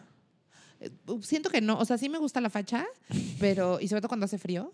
Pero sí, también creo que esa época a la que te refieres era un poco más insegura con mi cuerpo, Mm. con la cuerpa. Entonces me tapaba un buen, o sea, me ponía leggings y de cada cosas que me taparan. Bueno, pero el legging es pegado, entonces la lógica, ¿dónde está? Ah, porque te pones el legging y encima un suéter holgado Claro, o ya, encima ok, una ok. playera, entonces ya te cubre un cacho Mm. y no se ve, no te ves como un Zeppelin ahí. que bueno, Billie Eilish me, vo- me voló los sesos, ¿no? O Ese sea, pedo de que usa ropa holgada para que no sexualicen su cuerpo. Con permiso, pendejas. También se pueden poner lo que quieran, ¿eh? O sea, y eso me encanta. Eso me Sí, esa morrilla es chida, además es una niña. Tiene 17 putos años. Es una niña. Es una niña súper deconstruida. Me encanta la nueva generación. Soy muy fan de ellos. De los X. centennials, Sí. Digo, de los Z, de los, De de los los Z, los X sí. valen verga, ¿no es cierto? De la Greta y los niños activistas y la tenista esta. Hay que le- teoría de conspiración de Greta. Sí, obvio. Pero, o sea, como este movimiento así, la, la, la de, niños, de niños empoderándose. De, niños a ver, cabrones. Hay unos hasta en México cuestionando a AMLO, así de, oiga, ¿dónde están los desaparecidos? Niños, así. Sí, sí, sí, sí. sí. A mí Está me bien. encanta. Se me hace que el internet sí nos hizo bien. Sí, sí, porque Yo hay dudé mucho, un poco, pero sí. hay no, yo creo que está bien que todo esto se esté hablando y que esté saliendo, porque sí hay mucha gente muy pasiva, muy este, permisible con todo lo que está pasando. Bueno, así son las cosas. No, cabrón, hay que cuestionar todo esto, hay que cuestionar qué decisiones están tomando, este, hay que cuestionar por qué están actuando de la manera, hay que estar cuestionando de... Porque, o sea, eso es muy peligroso, o sea, que nos critic- o sea, criticamos las censuras de gobiernos pasados, pero este está peor. O sea, este güey sí es un pedo de... O sea, ve las mañaneras, o sea, ¿quién están dejando entrar? ¿A quién le dan acceso? ¿A quién le dan carta de, Sí, es una broma. es lo que hacía Trump, o sea, es lo mismo. Sí. O sea, ¿de a quién le das acceso a tus, a tus press conference? O sea, estamos a nada de que, como la Casa Blanca, la Casa Blanca creo que desde que renunció Sarah Huckabee Sanders, si no me estoy equivocando, no han, eh, o sea, creo que va un año que no hacen comunicados de prensa que en, en teoría se tendría que hacer diario. Sí, claro. O sea, ¿sabes? Sean Spicer, o sea, todavía ellas le hicieron diario todas las mañanas. O sea, las mañaneras existen en todos los gobiernos. Desde que salió esta morra ya no los hacen, porque, ay, pues ya qué hueva, ¿no? ¿Para qué nos metemos en pedos? Mejor reportamos directo desde Twitter y pues ya hay que vean las- los medios de comunicación cómo lo hacen. Oye, espérame tantito, ¿no? Y, y todavía encima que tenías controlado a la gente a que le das acceso. AMLO, o sea, este pedo de, no me acuerdo cómo se llama este señor que tiene el bigotito que se la croma durísimo todo el tiempo. O sea, ¿cómo eso es periodismo, bro? ¿Sabes? O sea, no. O sea, que... y- Pues es y alguien, neoliberalismo y alguien me closet, dijo, ¿no? y alguien me dijo de una manera, claro, no, es que el pedo de AMLO, así, lo, como yo lo veo, es que no es que sea ni bueno ni malo, es que es más de lo mismo otra vez. O sea, ¿sabes? regresó el PRI de los 70. Es manera de, hacer política que se ha hecho durante siglos en México y no está cambiando nada. Y es nepotismo, y es orgullo, y es yo tengo la razón y no me cuestiones, y es este padre maléfico que, que- que solo viene a- a- a imponer su voluntad en vez de estar cuestionando. Porque entonces, o sea, porque entonces en un proceso democrático real deberíamos de tener todo lo que se propone a, a consulta. Y eso él dijo que iba a hacer y no es cierto. ¿Sabes? Entonces otra vez, regresando al narcisismo, es más o menos eso, es de prometes y prometes y nada. Como versar a, creo que es Daniela Romo y puede ser que le esté cagando. Prometes y prometes. Juanga, nada. probablemente es Juanga. Sí. No sé por qué pensaba, Ah. pero X. ¿Me entiendes? Sí. Es lo mismo, o sea, regresando a esto, o sea, es la misma actitud narcisista de te doy, te doy, porque en promesa dio y dio y dio, te habló bonito, te cantó en tu cumpleaños, pero a la hora de irnos a Nueva York, ¿sabes qué? Este, pues, se la pelan, voy a hablar con Sheinbaum y tú te vas al pito, Qué risa que estás comparando a AMLO con Russell de Almost porque tengo que tratar de conectar esto de alguna manera. Y discúlpame, pero creo que me salió.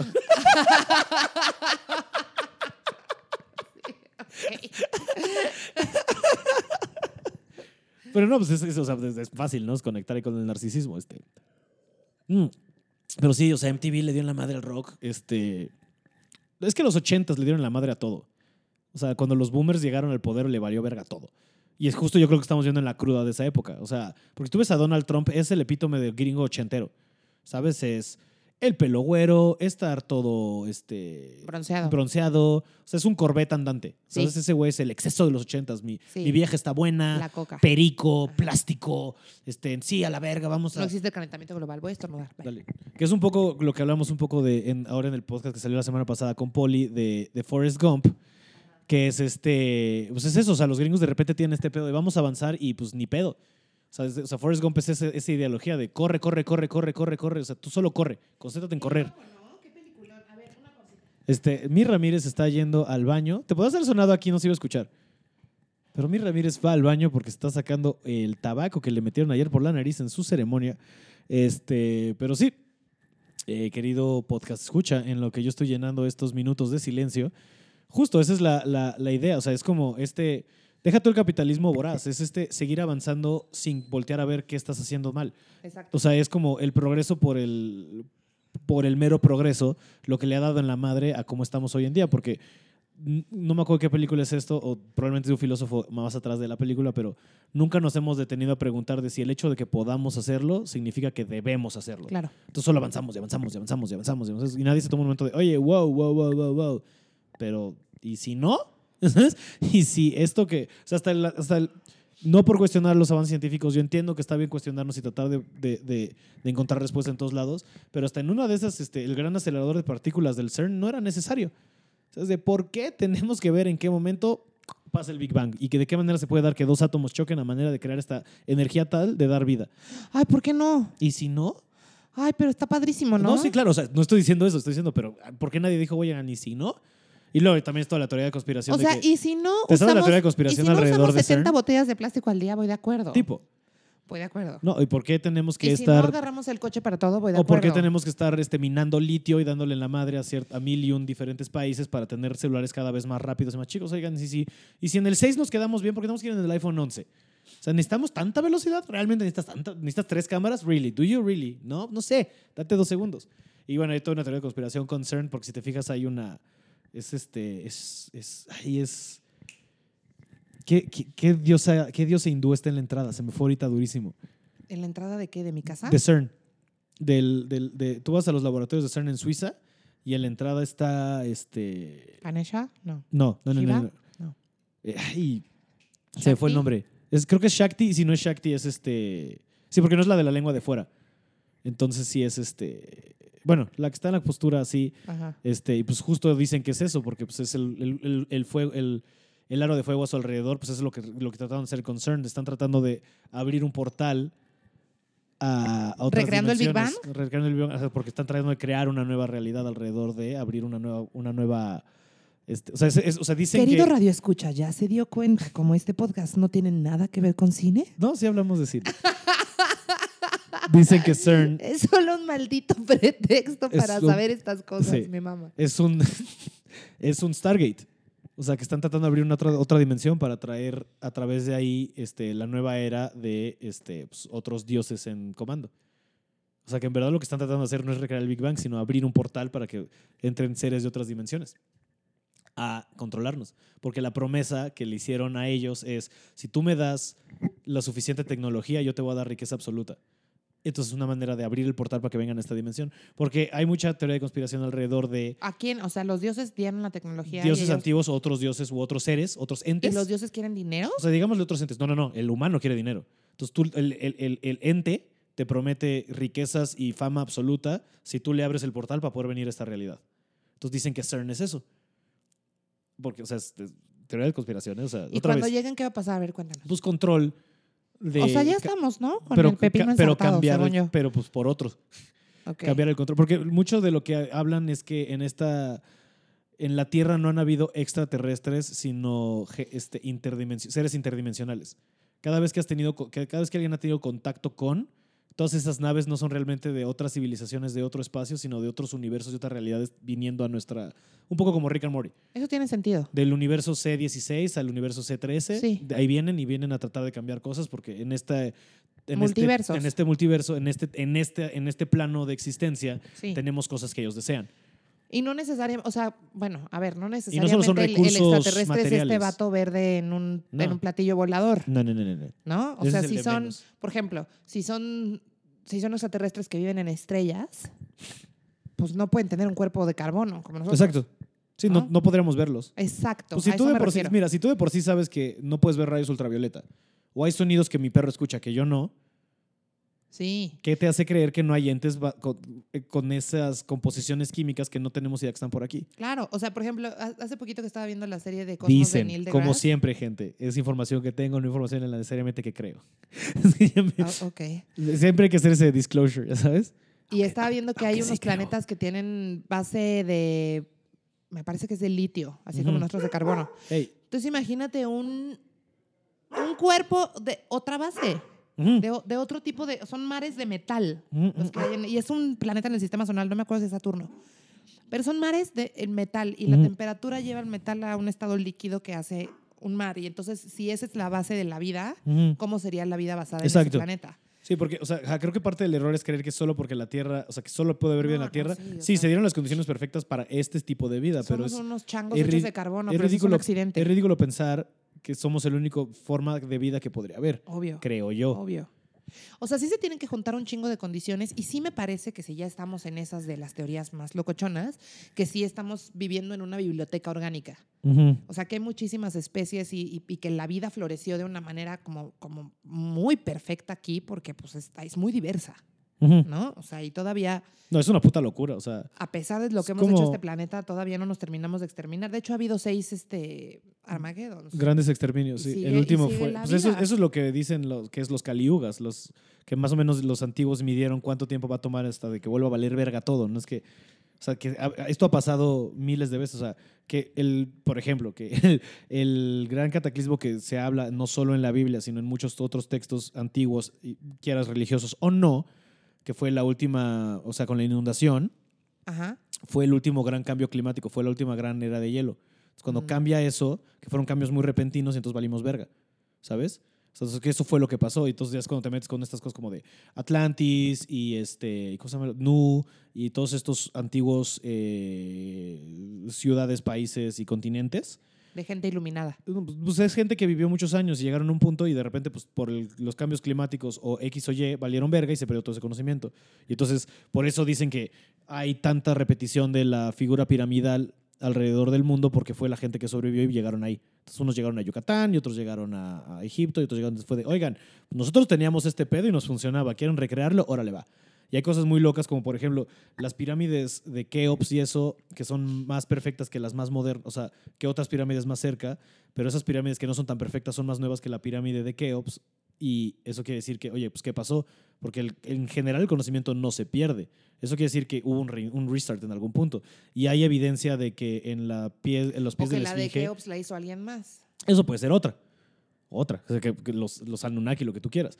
Y también puede ser que, este, o sea, porque la- la- las pie- los, los pies de la, de, la, de la esfinge tienen señales de erosión de agua. Pero si esto está en un desierto, ¿eso qué quiere decir? Pues que hubo un cambio climático en un punto, que ahí había un río más grande o había más acceso a agua, que llovió un chingo y jodió todo. Y luego, o sea, dicen que en algún punto también hubo, hubo un reverso de los polos.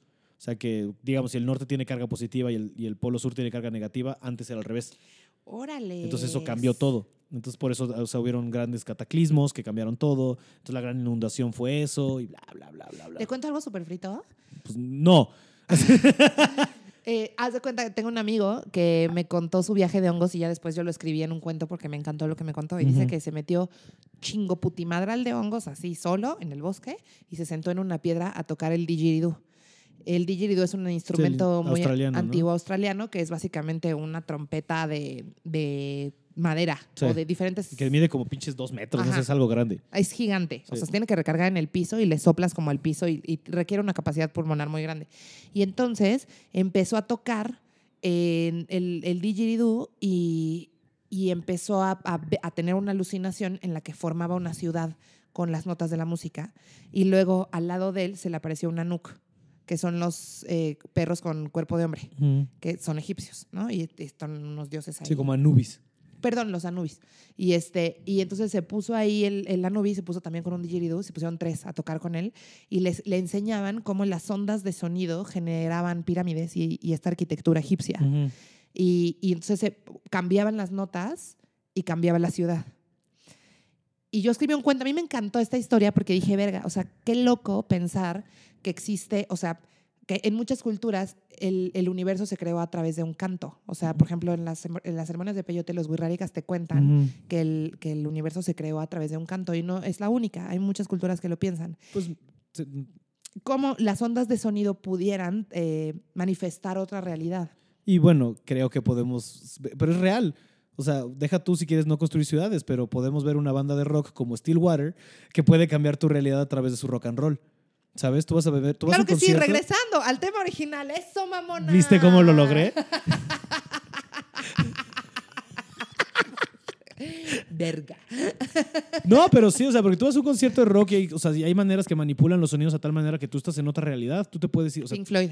cualquier Roger banda, tú, sí. tú puedes estar en un cualquier, cualquier show de rock y te vas, a- te vas al carajo. O sea, te puede, Sí. si te clavas bien, o sea, algo que me pasó en el Corona ahora, que hubo un punto en el que, que dije, bueno, va, No, o sea, yo no, esta vez, este corona, no saqué el celular más que para ver horarios, no hice stories, no hice nada. Dije, voy a estar viendo a la banda. Y lo que viví con Sophie Tucker no tiene nada que ver con lo que viví con los raconteos. Y en ambos casos era de, vamos a estar presente y voy a ver qué me están presentando. Y quiero ver y ver, me voy a dejar llevar. Y era como el beat y a ver qué están moviéndose y las luces y ellos y qué dicen y cómo se paran y, y bla, bla, y, son, y, y te cambian. O sea, sí, de, ponle tú que no te cambia una ciudad, no te crea una ciudad, pero te crea otra realidad. Y eso es igual de poderoso. Yo he estado hasta el huevo en conciertos y Sí, también aquí ya está un poco hasta el pito. viendo la música. Así de que cierro los ojos y, y mi viaje alucinógeno Ujú. de plantas de poder, te decía, este, es, es, es ver la música. O sea, a mí el concierto que más me movió la vida fue la primera vez que fui a ver The Wall Mm. este, al Palacio de los Deportes.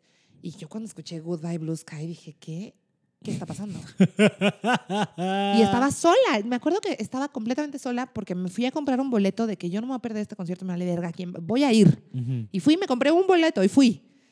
Y, y estaba así. Normalicemos ir a los conciertos solos, paréntesis rápido. No pasa nada y está bien verga. Continúa. Exacto. O sea, yo no sabía porque ya cuando lo hice dije, no mames. Y de pronto pues sí me quedé de ver con una amiga afuera y así porque la entrada y la salida es compleja. Pero Delhi. Delhi, como dices, experimentar la presencia del- de, de- de- de- la conexión entre Sí. tú y la música. O sea, Sí, sí, es muy mágica, es muy poderosa. Y por eso todos los rituales tienen canciones, ¿sabes? O sea, la música es un pedo, o sea, todo esto de las vibraciones, sí, claro. O sea, entonces, por eso el poder de alguien que llega a tener, o sea, hasta que te está cantando el oído, Ross, a ella, pues por eso lo controla. Porque O le está sea, cambiando su realidad. sí, porque le está claro. moviendo sus, sus, sus- sus ciudades internas, si así quieres verlo. Y sí, ah, órale, qué poético. Ahora, si te digo algo que es todavía más hippie, me parece muy chistoso que haya, que haya científicos queriendo abrir una puerta dimensional a través de, de, de la 3D. Cuando yo creo que, o sea, podemos experimentar aquí en la, si- o sea, si lo decidimos, podemos experimentar otras dimensiones nosotros, sin necesidad de abandonar nuestro cuerpo. Ujú. Para eso hay tanta información en esta tierra. Entonces me hace muy, o sea, como me resulta como muy interesante pensar que estos seres interdimensionales con los que conectamos a través de otras cosas, con los que muchas culturas han conectado Como a través de DMT. muchísimas, como el DMT, como el rezo, como la meditación, Sí. como, o sea, como lo quieras ver, pues.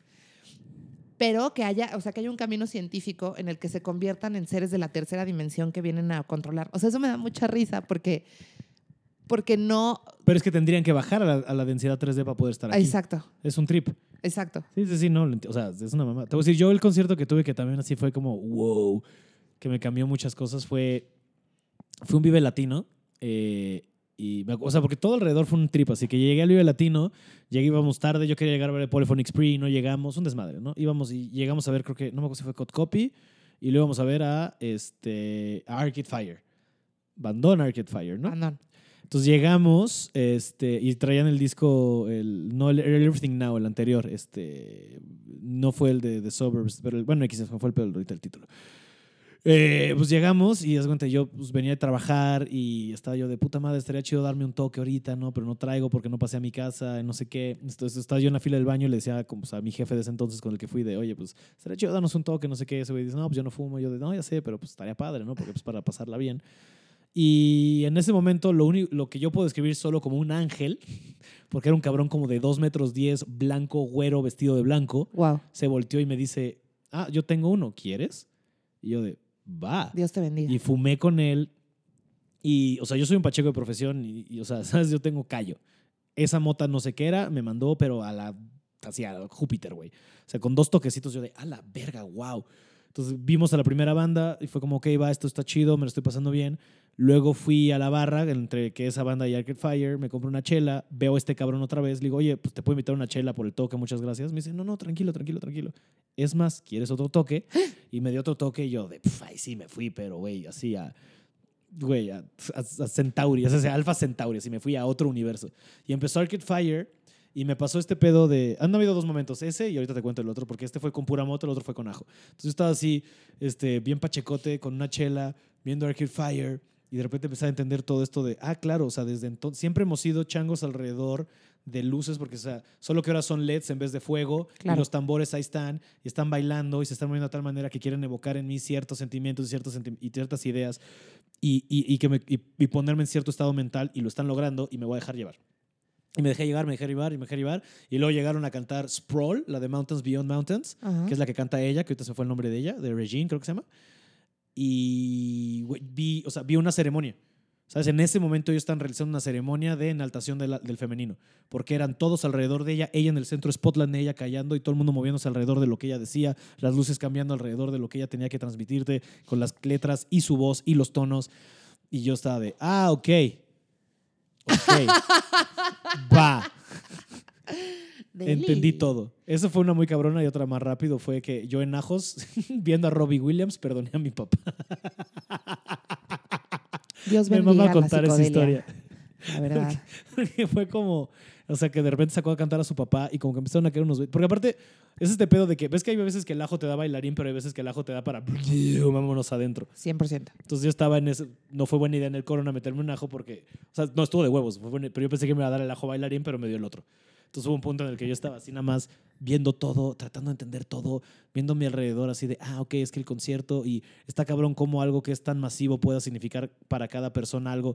Porque claro, porque si este güey dice amor, pues para ti el amor es una cosa, pero para él es otra cosa, para él es otra cosa. Entonces claro, por eso es tan masivo, pero a la vez tan personal para la gente, porque la gente identifica las canciones como suyas. Hablando de Robbie Williams, güey. ¿Qué rola fue?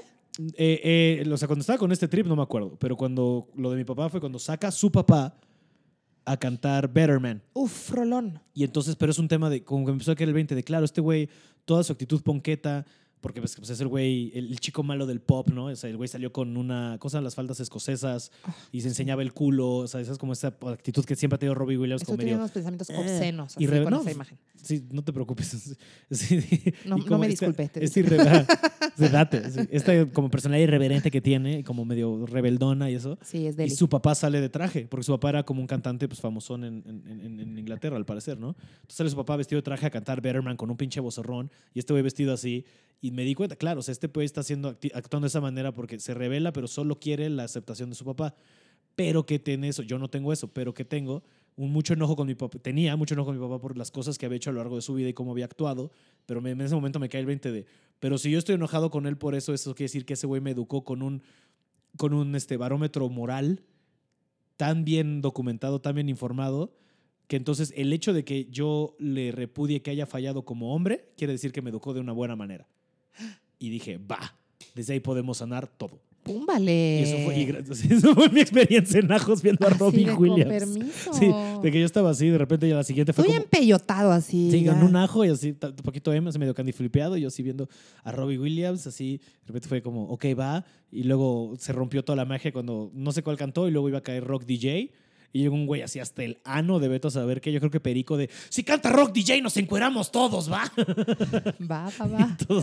Eh, no, compa, estamos a 7 grados.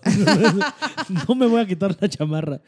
Y Dios lo bendiga porque ese güey sí se encueró cuando sonó Rock Nice, DJ. Nice. Y sí. Porque aparte justo nos íbamos a ir, me acuerdo que estábamos de salida, no me acuerdo quién había to- tocado, y íbamos de salida y fue de, iba con Roberto Flores y le digo, güey, así, a ver, buen pedo en nuestra puta vida vamos a pagar un boleto para Robbie Williams. Ya está aquí. Vamos, güey. Obvio, deli. Ya fuimos, ese fue el del año pasado. Y estuvo cabrón. Güey, pero qué cabrón, porque eso que dices es súper bonito, de que el- las, los conciertos de rock son una ceremonia Sí. y que al final... Todo concierto, ¿sabes? No, no lo O sea, la música, a un pues, género. la, música es una ceremonia y que la participación de la ceremonia no solo es de, la medicina, sino quien la recibe. Exacto. Y yo amo la psicodelia porque es, son, son cosas que te conectan más profundamente. O sea, que si, es- que si estás en este trabajo en el que tú estás conectado y te metes una madre de esas, te va a llevar al lugar en el que tú necesitas trabajar. Ujú, ujú. Y está Es súper que va bonito. por ahí, es que va por ahí. Y ahí, por ejemplo, hablaste de dos rituales diferentes que me parecen muy interesantes, porque en, la, en el de Robin Williams y su papá, pues estaban enalteciendo la energía masculina. Exacto. Y en el otro la Y femenina. que es tu propia sanación, ¿no? Con tu papá, Ujú, la de todos. Y que todos somos Dios, diosa, ¿no? Entonces, qué chingón, qué bello. Sí, no fue un trip. O sea, sí, entender Qué todo eso es y la las dos. Qué bonita es la música y por eso tiene el poder que tiene como para crear toda una industria, ¿sabes? O sea, todo... Porque la- otra vez, entonces la música no solo ya no es la música, es quién la hace, los egos que traen al juego, quién la critica, ¿no? Porque también los personajes de que... O sea, los de, los de Rolling Stone tienen un trabajo que desempeñar y ellos necesitan, así es. O sea, porque el personaje de Philip Seymour Hoffman es más como un mago, ¿no? Es de, no, tú siéntelo y síguelos y sé honesto y cut through the bullshit y bla, bla, bla. Y el de Rolling Stone es, no, carnal, necesito 3.000 palabras. ¿Sabes? Es mucho más Y operativo, funcional. y capitalista, ¿sabes? No es tanto el sentimiento que el otro güey le, le trata de impartir de la música, Sí. ¿sabes? Y, y me mama que ese personaje exista porque ese güey le, le echa unas llamadas y el güey de, a ver, tranqui, o sea, porque un güey de los treinta y tantos que tenga no tendría por qué estar atendiendo a un niño de 15 años, sin embargo lo hace, ¿no? Es como, pues es su Gandalf, ¿sabes? Es su Claro. pinche Gandalf y es como de, no, sí, es que siente la música y acuérdate que lo haces por esto, bla, bla. Y que lo importante es eso. O sea, como sí hay una industria, pero lo importante es lo que sentimos cuando conectamos desde el escenario. Y ya. Desde el escenario y desde abajo del escenario. Sí, y es un regalo. Todo lo que es alrededor de tu arte. Es un regalo. Y es O sea, increíble que tengamos la oportunidad sí. de vivirlo. Yo sentí es increíble esto- tener la oportunidad de vivir. Ay, ya. Así a todo. GNP. Yo sentí... 100%. Yo sentí esto de la ceremonia viendo Florence and the Machine. Mm, ujú. Como a esta bruja No, claro. sasa, así suprema. Esta bruja Y suprema. sí es una bruja. Sí. Florence es una bruja. Y Y, lo digo en el mejor sentido de la palabra. Abiertamente, o sea, abiertamente es una persona con este, con este nivel de espiritualidad súper elevado y que se comparte a través de, de las letras de sus rolas que son preciosas y que, y que tiene un control de su ceremonia y de lo que quiere decir, que es básicamente un- una oda a la belleza. Sí. Y Sí. eso me parece Y que no- es wow. Y fíjate que a mí me da mucho, no sé si a ti lo hagas también, de, o sea, sí me gusta ver comediantes como para ver por dónde está la línea, ¿no? O sea, especiales y eso. Pero últimamente lo que he estado haciendo mucho para como cosas de escenario, me pongo a ver conciertos. Ya. Entonces me pongo a analizar. Supongo que depende de cada quien sus influencias, pero ahorita el que estoy así siguiendo mucho de por qué está tan cabrón, porque desde que, bueno, desde que hizo un cambio ha sido como verga el nivel de que traen, el cabrón de pánica de disco. Tú ahorita a Brandon Yuri, el frontman que es, y es de qué tengo que aprenderle a este güey. Y es como toda una construcción que tiene alrededor de su personaje ya de desde el saco de oro, el micrófono de oro, porque entonces es como este pedo de tengo que brillar, pero en verdad es, es, el, es muy terrenal el oro, y ¿sabes? es como, tiene un trip así, bien padre, y cómo se mueve, y cómo se para, y en qué momento van poniendo cada canción, que me da muchas, muchas, muchas lecciones más valiosas a veces que solo ver especiales de comedia. Claro. ¿Sabes? Porque sí, obvio, me mama ver cómo construye un especial Gerard Carmichael, o Pete Holmes, o Jane Kirkman, o hasta Eliza, ¿sabes? Que no he visto el último, pero... ¿sabes? Precioso. Sí, pues es que me cancelaron Netflix. ¿Por? No tengo idea. No tengo idea. De repente, este, este, un día me llegó un mail así de. eh, o sea, creo que me trataron de hackear, ¿sabes? Pero me llegó un mail así de. Este, así como lo pediste, te cambiamos el login, ya no es pablo.araiza arroba lo que sea, eh, va a ser otro. Así como lo pediste. O sea, as requested, ¿no? Y Yo, ok. Si no lo pediste tú, pues pica este botón y se arregla el pedo. Y piqué el botón para arreglar el pedo y de, te pide, ah, ok, troubleshooting, a ver, pero eres, este, ¿tienes cuenta en Netflix? Y yo de, sí, a ver, pon tu mail. No ten- así, un poco el mail. No, no tenemos ninguna cuenta registrada con este mail. Entonces desde ahí dije, pues va, ya no tengo Netflix. Entonces llevo como tres semanas sin Netflix y... Pero no te están cobrando. Pues, o sea, ya, ya lo tenía pagado porque lo pago a través de iTunes. Entonces nada más cancelé eso y ya. Está rarísimo, o sea, no sé qué pasó. O sea, no tengo idea qué pasó. Este... Pero sí bien raro, entonces no, no he tenido Netflix, entonces no tengo la oportunidad de ver ese. Ya salió el de Mike Birbiglia. No pude ver el de Seth Meyers porque justo fue, ese día lo traté de ver. Fui a qué madre, regresé y pasó eso. No tengo idea qué pasó. Pero ahí está HBO. este, pero sí, ¿sabes? Creo que hay muchas lecciones que podemos aprenderle a la música y también de, creo que hasta, o sea, viendo todas estas películas y personajes como, obviamente está ficcionalizado, pero de que obviamente vivieron así muchos rockstars, de no caer en esas trampas, porque sí es bien fácil caer en esta trampa de me están adulando todo el mundo, me, perder el piso, ¿sabes? Y tenemos gente que conocemos eh, tu alrededor que se subieron, o sea, este pedo de te subes un ladrillo y te mareas, y sí es cierto. O sea, hay gente que con esto de tantito, y es como, ay, sí, ya no me merecen. Y es como, no, espérate, bro, sigue siendo una persona, sigue siendo un humano. ¿Y dónde está la realeza de la conexión con lo que estás tratando de hacer? Porque la comedia todavía, o sea, la música tiene todo esto, no es súper personal y súper masiva y súper de, de contarnos cosas, pero creo que la comedia es todavía más directa, más tú y yo. Porque eres tú, un micrófono y la audiencia, y ya, cabrón. No hay tanta parafernalia, no hay luces, no hay guitarra, no hay gritos, no hay groupies, no hay. O sea, sí hay groupies, pero me entiendes, ¿no? No hay. Es.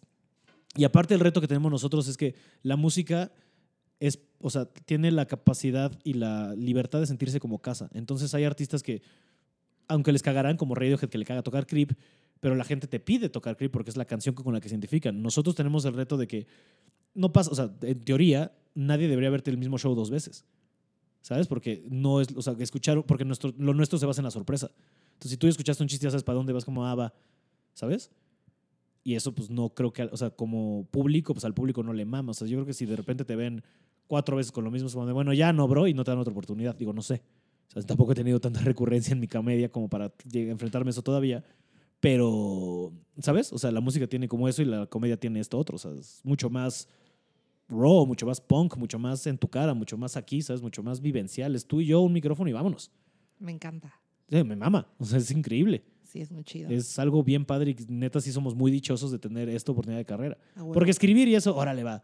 Pero el puto escenario, güey, el puto micrófono, el puto stand-up, el te voy a transmitir mis ideas y lo voy a hacer cagado porque, ah, qué divertido hacer reír a la gente. O sea, para mí es un high, ¿sabes? O sea, yo estoy en esto porque desde morrito es lo que más me gusta, hacer reír a la banda, ¿sabes? Y también porque ahí encontré esa, pues, esa aceptación. Es de, ah, ok, me están entendiendo, ok, va, los hice reír. No me peguen, no me rompan los calzones, los hice reír, va, ya sabes, este, acéptenme en la mesa de los adultos porque los hice reír y desde ahí viene, ¿sabes? Órale. Y encontrar de dónde viene tu, tu camino a la risa también es bien interesante, porque pues, sí, al final, como dices, es una expresión artística. O una expresión, si quieres quitemos la palabra arte, porque de repente hablamos de, de eyaculaciones, y eso no es tan artístico. Es una, es una expresión de, de, de quién eres tú en el más profundo de tu ser, ¿sabes? De, de quién es Pero es la que eso es el persona. arte. No, ya sé, estoy mamando. Pero sabes eso de querer, o sea, de transmitir quién eres tú y qué hay a ti y qué hay aquí atrás, quién, qué observas, qué estás viendo, cómo estás viviendo tu experiencia. Y la risa es como de, ah, no mames, yo también. Y eso es algo increíble, güey. 100 por. Sí lo es. Estoy de acuerdo. Entonces, qué padre. No, perdón, es que ya me tengo que. Ah, no te preocupes. Aquí cortamos, porque para mí es un gran punto para terminar. A menos que quieras compartirnos algo más de Almost Famous antes No, no, la pasé muy bien. La pasé muy bien. Este, la pasé muy bien volviendo a ver la peli y, y como La Deli. la Deli, La peli y la dialogar Deli. contigo siempre nos hemos juntado a platicar full. Sí. Eso me gusta, amigo. Oye, gracias. Es muy padre. Estuvo chingón. Muchas gracias por venir. gracias a ti. Muchas gracias por existir. Te amo. Yo también, mucho. Este, muchas gracias. Y muchas gracias a ustedes por escuchar otro episodio de Pablo Platica de Películas. Cualquier cosa que nos quieran escribir alrededor de sus, deudas, sus dudas, teorías y demás sobre esta película y todo lo que hablamos, este, nos pueden escribir a arroba Miri Boquitas. en todas las redes sociales. En todas. Con Y la primera ahí. Miri Boquitas. Mira, podríamos hablar de, podríamos hacer todo un caso de Mari Boquitas y el Clan Treviandade, pero ahorita ya no, ya es muy tarde. Yo, ¿cuánto dura tu podcast? lo que tenga que durar. Eso me gusta. Y bueno, ya saben, aquí arroba Pablo Bajo Araiza. Muchas gracias por escucharnos. Eh, que pasen una semana muy chingona. Los quiero a todos y cada uno de los que escuchan este pedo. Nos vemos a la Nos escuchamos en el próximo episodio de Pablo Platica de Películas. Adiós.